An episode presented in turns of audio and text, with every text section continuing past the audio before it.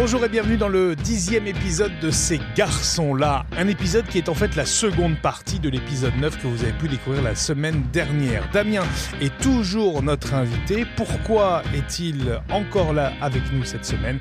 Eh bien parce que Damien publie un livre basé évidemment sur son expérience, expérience de jeune garçon de 29 ans, journaliste indépendant, je vous le rappelle. Il a beaucoup vécu à Paris et travaillé pour de nombreux artistes. Il est d'origine lyonnaise.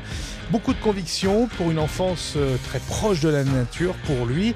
En tout cas, une belle expérience, un beau retour sur sa vie dans cet épisode 10 de ce podcast, Ces garçons-là.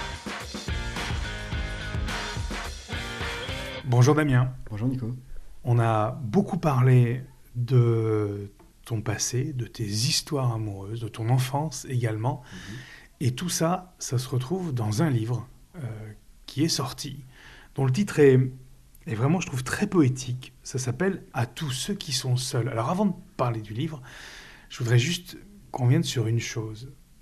Tu es plutôt spécialisé dans. Tu es, journaliste, plutôt dans la presse écrite. C'est facile de passer de la presse écrite, donc au journalisme, à quelque chose comme ça, l'écriture d'un roman. J'imagine que ça vient pas facilement, si bah, J'ai toujours écrit. Euh, je vais pas dire comme beaucoup de beaucoup disent dès, dès 3 ans j'écrivais non. Mais euh, dès que j'ai pu écrire j'écrivais. J'ai des souvenirs avec ma grand-mère de quand j'avais 6 euh, 7 ans j'écrivais des poèmes. Mm. et j'ai toujours continué. D'ailleurs j'ai une page Instagram qui s'appelle Histoire nocturne où j'écris des, des, des, petits des petites phrases poétiques.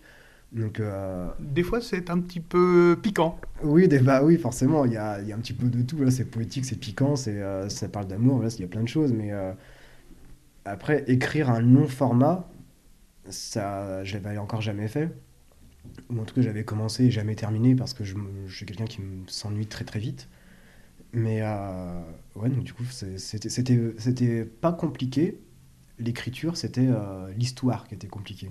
Retranscrire l'histoire. Euh, et je voulais pas que ça soit une sorte de biographie, d'autobiographie. Je voulais pas que ça soit. Enfin, c'est un roman. Il y a mmh. forcément des choses que j'ai vécues, mais c'est un roman.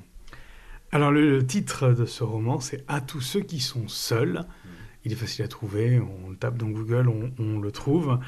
Euh, ce roman, c'est une sorte euh, d'ode, en tout cas moi je le qualifie comme ça, à la solitude, une solitude euh, qui est combattue parfois, qui est subie assez souvent, qui finit par être acceptée aussi. c'est un petit peu ta vie, ça finalement. Oui, ma vie et peut-être ma vie comme je la voudrais aussi. c'est peut-être ça. Euh, avec forcément des, éléments euh, euh, inventés, hein, parce que, encore une fois, là, c'est, c'est, pas, j'avais pas du tout la prétention de dire que ma vie était tellement incroyable qu'il fallait que je l'écrive. C'est, je suis parti du, du, constat de ma vie, de l'état d'esprit dans lequel j'étais. Et d'ailleurs, je me, je me revois en train d'écrire la première page et je sais très bien pourquoi je l'ai écrit, à quel moment je l'ai écrit et mm. comment je le faisais. Et, euh, ouais, donc c'est euh, forcément, bah, au début, je voulais l'appeler le livre des seuls, mais du coup, je me suis dit, non, ça doit être un, cadeau, enfin, une sorte de, don aux gens, de dire, euh, voilà, c'est pour, pour vous, à tous ceux qui sont seuls, voilà, prenez, prenez ce livre, et, et peut-être que c'est le livre que j'aurais voulu lire pour aller mieux, en fait. C'est une sorte de déclaration, finalement, à ceux qui vivent peut-être plus ou moins bien leur solitude, c'est ça? Oui, puis euh, pour montrer aussi que dans la solitude, en fait, on n'est pas forcément toujours tout seul. On est seul si, euh, si on le veut bien, entre guillemets. Euh, il y a toujours des, amis qui peuvent être là, il y a toujours quelque chose qui fait qu'on peut...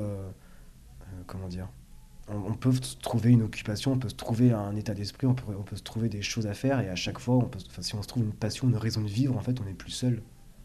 Alors ce livre, à tous ceux qui sont seuls, c'est l'histoire d'Emeric, Emeric Gauthier, qui est un jeune écrivain, très talentueux parce que, alors il a pas mal vendu certains de ses romans, d'autres un petit peu moins, certains ont été un petit peu des flops, quoique, bon, il, a un peu testé aussi à, la presse euh, papier, il a fait plein de choses.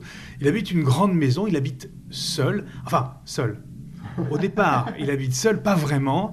Euh, disons qu'il est quand même entouré de, gens qui a dans sa tête au départ. C'est ça. Hein. notamment, tiens donc, un journaliste. C'est étrange ça. Oui, parce que euh, je voulais que, euh, je voulais mettre de l'humour dedans parce que le sujet, quand même, la solitude, bon, c'est un peu barbant, mais je voulais qu'il y, ait beaucoup d'humour. Donc en fait, vu que c'est un, un, écrivain qui a été quand même très très célèbre très rapidement, je- vu là, il a une sorte de déchéance, il ne vend plus, il n'écrit plus.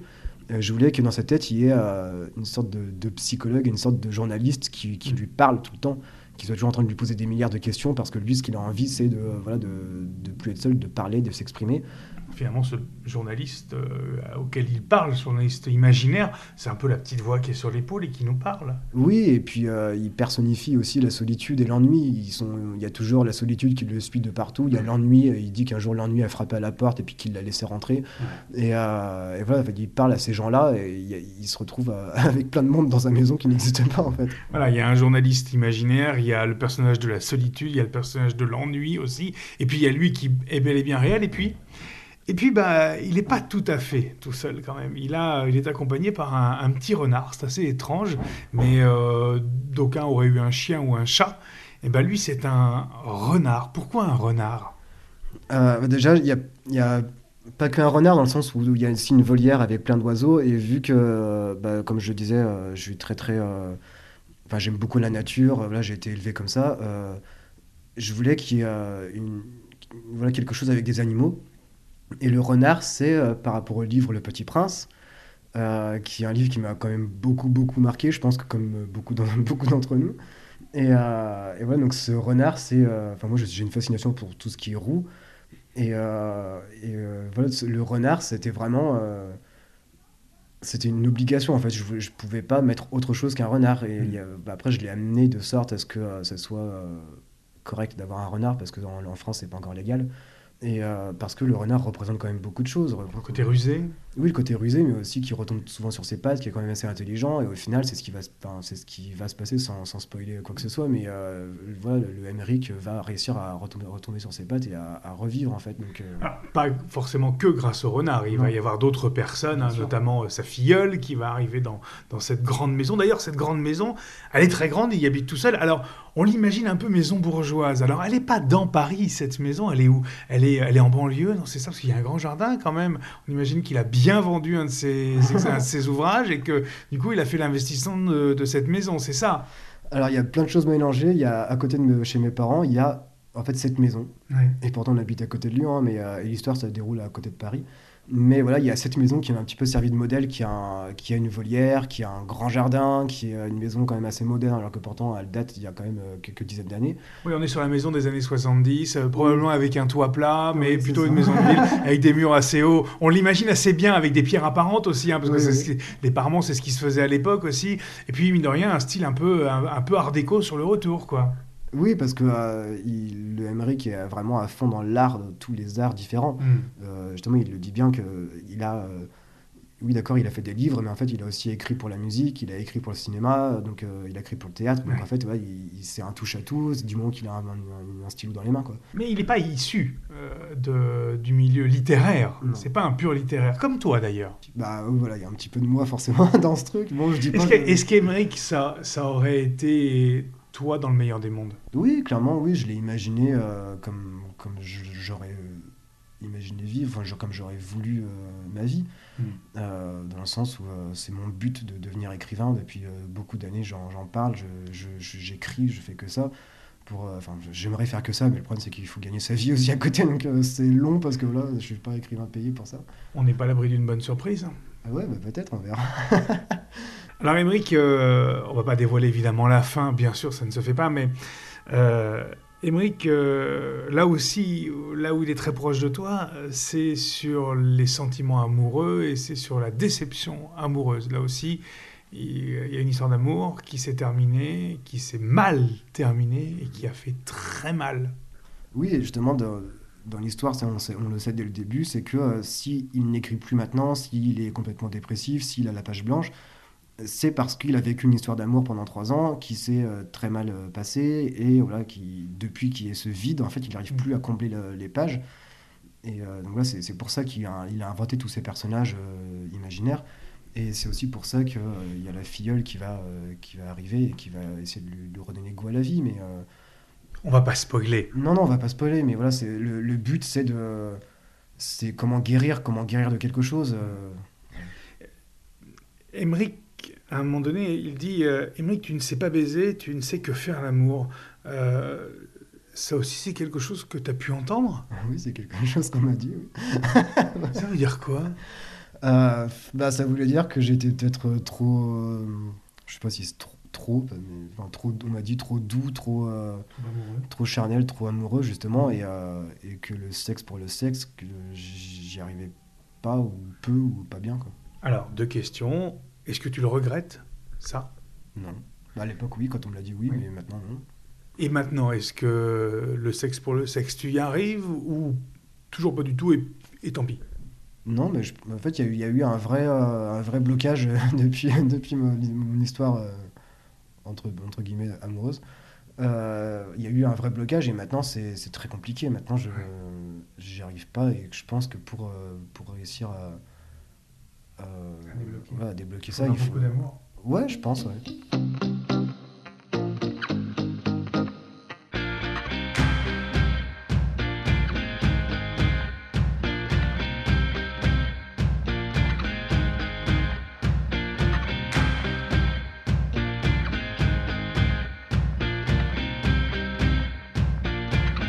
préserver sa vie privée tout en voulant en parler. Est-ce que c'est possible ça? Parce qu'Emeric essaye en tout cas.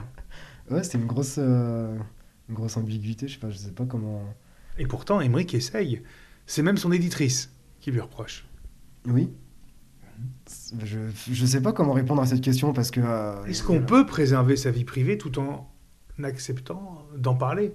Je pense par exemple aux réseaux sociaux je ne sais pas si on doit choisir entre les deux, mais euh, parfois il y a des choses, euh, des, des, des, choses à transmettre, des choses, non, enfin, non pas que j'ai une vérité, mais il y a des choses à transmettre. pour lui, le personnage aussi, il a des choses qui, dont il veut parler. Mm.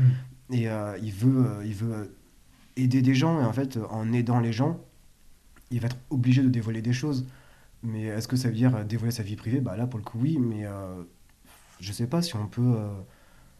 Enfin, c'est comme par exemple, je, je prends ça avec des pincettes, mais par exemple, une femme battue, si elle veut, euh, elle veut euh, prévenir les autres femmes, bah, en fait, euh, à un moment donné, elle sera obligée de dire qu'elle l'a vécu. Donc, c'est ça que. parfois, on veut cacher des choses, en fait, on est obligé d'en parler. Donc, il y a la fameuse phrase pour vivre, revivre, caché, mais. Tu penses que c'est une solution pour toi, par exemple? Toi, tu aimerais vivre comme Émeric, vivre heureux et donc vivre caché? Non, parce que caché de. Enfin après, est-ce que ma vie intéresserait des, gens? Je suis pas sûr.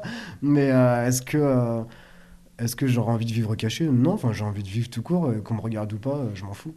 Tiens, par exemple, il y a de jolies descriptions dans, dans, ce livre à tous ceux qui sont seuls. Il y en a une que j'aime beaucoup. Ce personnage, il est Émeric. Il est blond, il est fin, il est musclé, il est aux yeux bleus ou verts. On ne sait pas. Est-ce que c'est comme ça que tu te décrirais? c'est vrai que d'accord, la, description, euh, oui, ça pourrait être moi.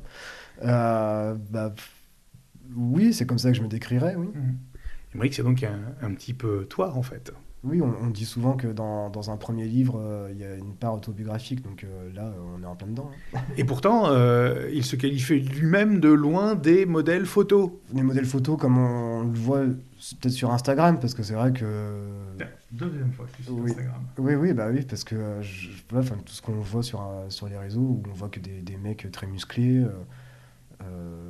Euh, moi, je ne le suis pas. Le personnage que j'ai voulu créer dans le livre ne l'est pas non plus. Et c'est ça que, que, je voulais dire, qu'il était loin de, de dictates, en fait.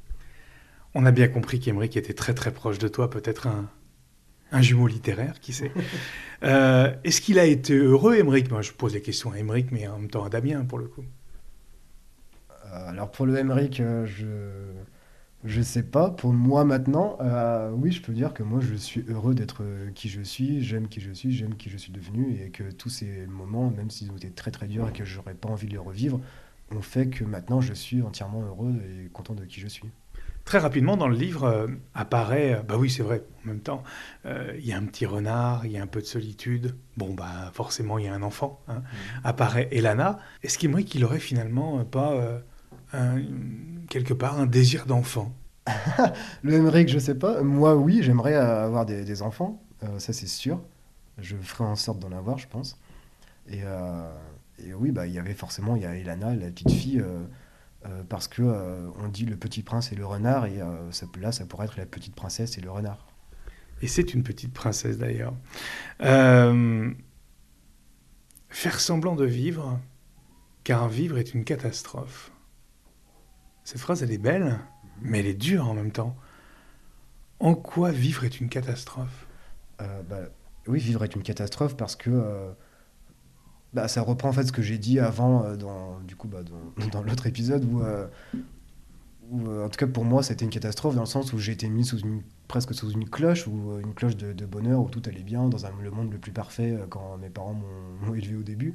Et que d'un coup, que tu découvres la vie, la violence de la vie, le, les guerres, la famine, les, désastres écologiques, toutes ces choses-là, bah, c'est catastrophique en fait. Et, euh, et, nous, on doit vivre avec ça, qu'on soit d'accord ou pas, qu'est-ce qu'on peut y faire.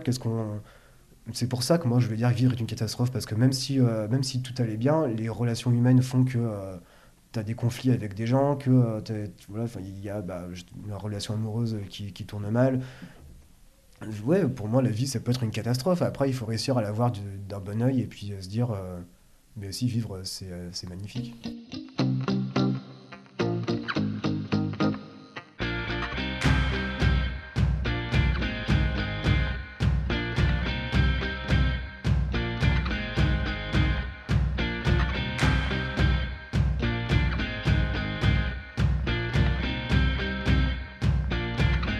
Accro à quelqu'un qui n'était pas capable de donner le dixième de ce que je lui donnais. Est-ce que ça, c'est pas un peu et le drame d'Emeric et ton drame à toi? Oui, complètement. Et euh, je pense que maintenant, ça m'a vacciné, que je suis capable de, savoir quand quelqu'un euh, me donne ou non. Et euh, ça ne veut pas dire que moi, j'arrêterai de donner. Ça, c'est sûr et certain, je, continuerai de, donner. De donner beaucoup? Oui, bah oui, donner, donner beaucoup, mais euh, pas donner euh, mon âme. c'est ce que j'avais fait, euh, enfin ne pas m'oublier. En tout cas, je suis maintenant, je serais capable de donner sans m'oublier, parce que avant, je m'étais oublié. C'est quoi le vaccin? Alors justement, tu dis maintenant, je suis vacciné. C'est quoi le vaccin face à ça? C'est quoi? C'est mieux regarder, être plus attentif, ne pas tout donner d'un coup? C'est quoi? Peut-être, en tout cas, je parle pour moi, hein, mais peut-être être, oui, craintif et avoir avoir peur d'être déçu à nouveau, d'avoir mmh. peur de puis quand, on. C'est fait, c'est tellement compliqué de, guérir de quelque chose que. Euh, j'avais l'impression d'être. Euh, après cette histoire, j'avais l'impression d'être tout petit à l'intérieur et que maintenant, en fait, j'ai l'impression d'être. Euh, que mon âme est même plus grande que, que mon corps, en fait, qu'il faudrait un corps plus grand pour pouvoir l'abriter. Que j'ai grandi intérieurement, que je suis devenu. je suis devenu quelqu'un de grand, je suis devenu quelqu'un de, de, bien, de. Et, et voilà, je sais maintenant que euh, je pourrais plus m'oublier. Et c'est pas parce qu'on on ne s'oublie pas qu'on n'est pas bon. Parce que moi avant je pensais je me disais mais là je suis trop égoïste. J'ai pensé à moi. Bah non en fait il faut aussi penser à soi. Si on pense pas à soi on peut pas donner correctement aux autres. À tous ceux qui sont seuls ça c'est le titre de ce livre. Un livre d'ailleurs entrecoupé du, du, journal de la jeune Elana. Un journal intime qu'elle écrit on imagine le soir peut-être euh, euh, dans son lit. Pourquoi avoir fait ça? Bah, encore une fois, c'était pour ajouter de la, légèreté, la légèreté, de l'humour, parce que le sujet, la solitude, la dépression, c'est quand même euh, assez euh, triste. En fait, ce sont les mêmes scènes vues par le prisme d'Elana. Oui, sauf que elle finalement, elle les voit différemment parce que quand, euh, quand lui il est triste et qu'il il n'arrive pas à écrire et qu'il il tourne autour de la table parce qu'il il sait même plus à quoi il pense tellement qu'il pense à, tous les malheurs qui sont arrivés, bah, elle, elle trouve ça drôle de le voir de le voir tourner et puis en fait elle va le voir euh, en lui prenant la main en disant ah, tu viens du coup on va se promener dehors tourner autour de la table. Et, euh, voilà c'est euh, c'était elle vraiment c'est le personnage qui amène de la légèreté dans l'histoire. Il y a une histoire aussi d'apprivoiser de s'apprivoiser dans ce livre. On n'est pas très loin du Petit Prince. Mhm. Qui apprivoise qui finalement? Moi j'aimerais bien le savoir. Est-ce que c'est euh, Elana qui apprivoise finalement le renard? Est-ce que c'est Emmerich euh, qui apprivoise Elana? Ou est-ce que c'est Elana qui apprivoise Emmerich bah, Tu vois, j'ai fait... Euh, donc j'ai fait relire ce livre à une correctrice pour être sûr et elle m'a...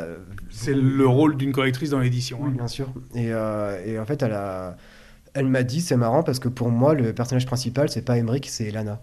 Elle dit pour moi, c'est elle qui relie les, trois. Bah, si on prend le renard comme un personnage, elle dit pour moi, c'est elle qui, qui, fait le lien entre les trois. Et c'est elle qui apprivoise et le renard et Emmerich. Et, euh, parce qu'en fait, elle dit au final, les deux sont des animaux blessés. Et Elana, c'est celle qui a le cœur pur, elle a encore jamais vécu de traumatisme. Et du coup, c'est elle qui va réussir à, tout fédérer. Et euh, voilà, donc. Euh, oui, pour moi, Elana, c'est vraiment, c'est au début, c'était un personnage que je voulais juste incorporer pour mettre de l'humour, mais en fait, plus ça allait, plus je me suis rendu compte qu'elle prenait une place énorme, et c'est pour ça que j'ai aussi fait ces, passages avec les journaux, le, journal intime. C'est un très beau livre, il fait plus de, 300 pages. À tous ceux qui sont seuls, comment est-ce qu'on fait pour euh, le commander, pour se le procurer? Euh, Il est en version euh, papier sur Amazon, ou si vous n'aimez pas Amazon, il est sur la FNAC, mais en version e-book uniquement. D'accord. On tape tout simplement à tous ceux qui sont seuls, c'est ça? Oui, avec mon nom derrière, si, mais normalement, avec juste, avec juste, juste le titre, ça marche. On mettra les liens évidemment en description du podcast, bien sûr.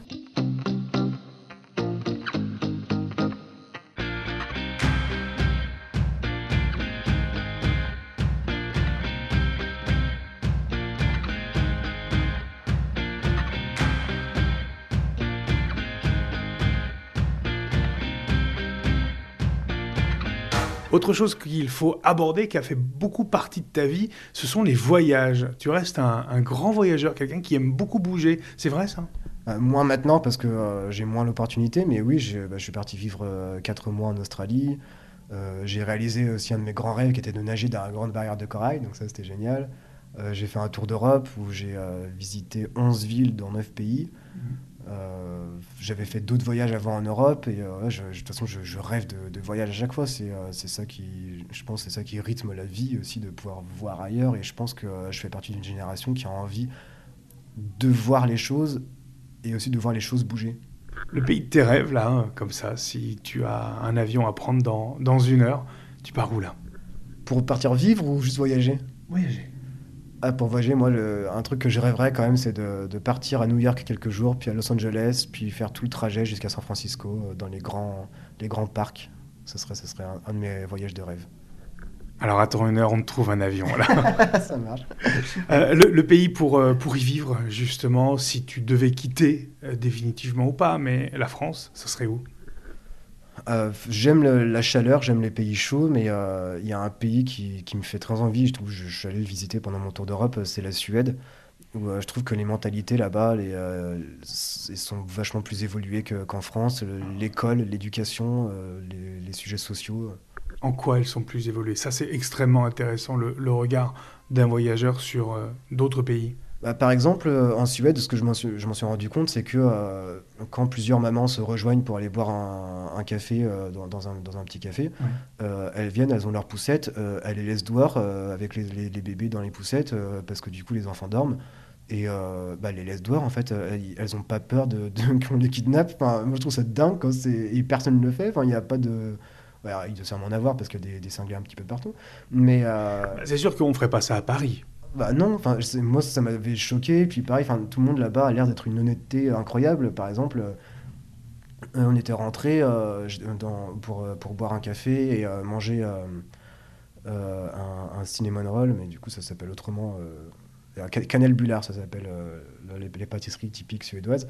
Donc euh, on va, on va manger, voilà, on mange, on mange, on mange. On était sortis euh, remettre nos vestes et juste être un petit peu dehors. Et personne nous a demandé de payer. en fait, bah, si nous on est re-rentré euh, pour, pour aller payer, en fait, on s'est dit, mais si on va pas payer de nous-mêmes, personne ne nous dit. Et en fait, personne part sans payer, tout le monde va payer. Et moi, je trouve ça incroyable. Et puis, c'est aussi un des seuls pays qui, qui met des, des mannequins dans les vitrines qui font des tailles 40, 42. Ils n'ont pas des, des, tailles 36 absolument, comme, comme en France. c'est un pays qui a toujours était, euh, enfin qui n'a jamais été en tout cas contre euh, les droits LGBT. Euh, c'est c'est un pays qui a qui, qui, qui protège l'environnement, c'est un pays qui a des droits sociaux qui sont quand même assez grands, pour l'éducation surtout, parce que pour moi le système éducatif français est, il faut, faut, faut, vite le changer parce que enfin, moi c'est j'avais pas un fort potentiel au collège au collège même après un petit peu au lycée mais sauf qu'à partir du moment où j'ai découvert que j'avais que j'aimais ce que je faisais dès que j'ai commencé à faire des études en communication, mmh. euh, j'étais tellement. Enfin, je dis pas que j'étais loin d'être dans le top 3 de, de, mes promos, hein, mais j'étais fort, je comprenais ce que, ce que je faisais, je n'ai jamais révisé euh, par la suite. Et maintenant, j'ai trois licences, parce que oui, euh, j'ai pas voulu faire de master, mais j'ai trois licences, donc j'aurais pu faire un master. Mais du coup, là, je, je, me suis dit, bah voilà, j'ai jamais révisé, j'ai jamais eu besoin de réviser, et pourtant, j'ai toujours eu des bonnes notes. Et donc, comme quoi, en fait, quand on. Je pense que si on apprend ce qu'on aime, on est fort, peu importe qui on est. Donc il y a quelque chose qui ne va pas dans le système éducatif français. Oui, et puis en Suède, on, te donne dès le début le, choix d'apprendre ce que tu veux apprendre. Après, il y a le tronc commun qui est justement d'apprendre des choses en, maths, dans ta langue maternelle, ce genre d'histoire, pourquoi pas. Mais euh, à partir du moment où tu as fini ce truc et qui est beaucoup moins long qu'en France, parce qu'en France, jusqu'en bac, on te fait encore apprendre, jusqu'en BTS, on te fait encore apprendre des maths qui, ceux qui ne veulent pas faire de maths, ça leur sert absolument à rien. Moi, j'ai mon BTS avec 0,5 de moyenne en maths, donc je peux te dire que, que j'ai dû vraiment cartonner ailleurs, pour vu, que, voilà, vu, la, vu la note de merde. Mais voilà, donc c'est. Euh, moi, je pense que oui, si on m'avait donné le choix, par exemple, dès le début, le droit m'a toujours intéressé, et pourtant, j'en ai pratiquement jamais fait. Mmh. Parce que voilà, la philosophie, je n'ai jamais fait non plus, parce que j'étais pas en bac littéraire, alors que j'aurais rêvé en faire. Et, euh, et voilà, donc je, je, pense que si on te donne l'opportunité d'apprendre ce que tu veux apprendre, tu es complètement, tu es obligatoirement doué. Et puis un pays plus inclusif également, tu l'as mentionné envers les personnes, euh, les personnes trans, etc. Euh, un pays en avance sur, euh, sur, les, sur les mentalités, puis un pays de musique aussi. C'est comme le pays là-bas. Ouais, il y a quand même y a plusieurs artistes que j'aime beaucoup là-bas, dont Laurine, Robin, voilà. Euh, et oui, enfin, en avance ou peut-être euh, juste dans son temps, quoi. Après tout. Un pays que tu nous conseilles absolument d'aller visiter. Si demain euh, on peut prendre un avion, tous, et on, tous se rendre quelque part, tu nous emmènes où? Tu nous dis, allez là C'est pas loin, c'est en Hongrie. Moi, j'ai adoré Budapest. C'était une surprise totale parce que je m'attendais absolument à rien. Et quand j'ai vu le. Alors, je sais plus si c'est un château ou un palais, mais quand, quand j'ai vu ce, ce, monument, je me suis dit, waouh, et tout est beau, le Parlement, le tout, est beau là-bas en fait, c'était magnifique. En plus, ça augmente parce que maintenant ça devient plus touristique, mais euh, les prix euh, en France, euh, pour 10 euros, tu as un verre en boîte, et là-bas, pour 9 euros, on avait eu 4 verres. un mode de voyage qui t'intéresse? Pour l'instant, tu voyages plutôt en train et en, avion. Est-ce que tu pourrais changer ça? Voyage en van, voyage à pied Alors, je suis à fond pour l'écologie, mais j'ai quand même mon petit, j'aime mon petit confort. Donc euh, non, en train, j'avais beaucoup aimé justement le tour d'Europe avec mon petit sac à dos. Euh, enfin, un gros sac à dos qui faisait quand même 20 kilos. Où euh, on, avait pris, on prenait, on partait de train en train. Après, on marchait. En un mois, on a marché 350 km. Donc autant te dire que quand on est revenu, ma botte avait mal à la hanche et moi j'avais mal au genou. donc, donc ça, c'était vraiment. je pense que c'était une des plus belles périodes de ma vie. Tu viens de dire, je suis vraiment pour l'écologie, mais en quoi? En tout, parce qu'en fait, c'est un non-sens de se dire qu'on peut pas. Euh, qu'on s'en fout. Euh, s'il n'y a plus d'arbres, on n'a plus d'oxygène, on meurt. Quoi. S'il n'y a plus d'animaux. Euh, bah, tu t'engages au quotidien? Bah, Oui, moi, forcément, à mon échelle, mais. c'est compliqué parce que je pense qu'on peut tous faire quelque chose, même si je pense qu'après, c'est pas que à nous, consommateurs, de, changer. Mais moi, qu'est-ce que je fais? Bah, Je fais déjà qu'avec mes parents, on n'achète jamais, on n'achète pas de légumes, on n'achète pas de, pas de, fruits, on n'achète euh, pratiquement pas de viande. Vous les avez à disposition. voilà. Et euh, les emballages aussi. Enfin, après, le problème c'est que ça coûte cher parce qu'on veut nous, euh, nous, culpabiliser en disant vous faites pas ça, mais ça coûte cher d'acheter en, en, vrac par exemple. Mais je pense qu'à notre échelle, il y a plein de choses à faire. Hein. Il y a plein, plein de choses. Ne pas laisser brancher son chargeur toute la journée parce que ça consomme quand même. Il y a, il y a plein de choses qu'on peut faire. Ne pas passer une demi-heure sous la douche. Ne, voilà, il y a, y a des, dizaines et des dizaines de choses à faire à chaque fois et qu'on nous on peut faire et, euh, qu'en fait on ne fait pas. Damien, pour les prochaines années, et à la lumière de tout ce qu'on s'est dit, des choses euh, vécues, difficiles, qu'est-ce qu'on peut te souhaiter? Qu'est-ce que tu aimerais que l'on te souhaite? euh, Qu'est-ce que j'aimerais qu'il m'arrive surtout ouais, ouais. Euh, bah, moi, ce serait de pouvoir écrire d'autres livres et qui fonctionnent. Ça, ce serait euh, mon plus grand rêve, ce serait de vivre de ce que j'écris et pas seulement à travers des articles ou des interviews. Et euh, j'aimerais, oui, pouvoir travailler avec d'autres artistes comme je l'ai déjà fait, les conseiller parce que j'ai vraiment cette, double casquette, je pense en tout cas, d'être. j'ai le côté stratégie, communication et j'ai le côté artistique, écriture. Donc euh, j'aimerais pouvoir combiner ces deux choses. J'aimerais pouvoir écrire et, euh, et qu'on se serve de mes idées pour faire de la promotion et pas que je sois simplement l'exécutant comme j'ai pu l'être euh, jusqu'à présent.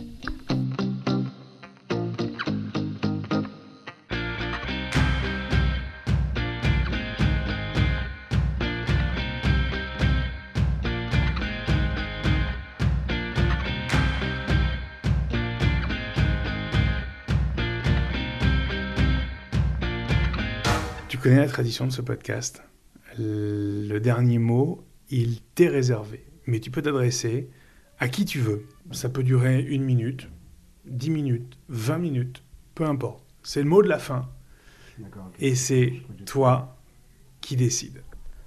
Alors moi déjà, le premier truc, ce serait de qu'il faut jamais laisser personne noircir votre cœur et que quand on dit que euh, tu dois trouver ta moitié, que voilà j'ai trouvé ma moitié, euh, non d'abord euh, soyez vous à 100% et vous n'allez pas trouver votre moitié, vous allez trouver quelqu'un d'autre qui est lui ou elle à 100% et qui ne sera pas dépendant de vous, vous ne serez pas dépendant de l'autre et vous serez juste deux personnes qui vous apporteraient autant de choses l'un à l'autre. Voilà, il faut être soi à 100%. Merci Damien. Merci à toi. Voilà, c'est terminé pour ce dixième épisode, mais c'est également maintenant que nous saluons Damien et que nous lui souhaitons bonne chance et bonne route avec ce livre. Vous retrouverez les liens pour le commander si l'histoire vous a séduit, si Damien vous a séduit également euh, dans la description de ce podcast. Belle semaine à vous et rendez-vous très vite pour de nouvelles rencontres dans le onzième épisode.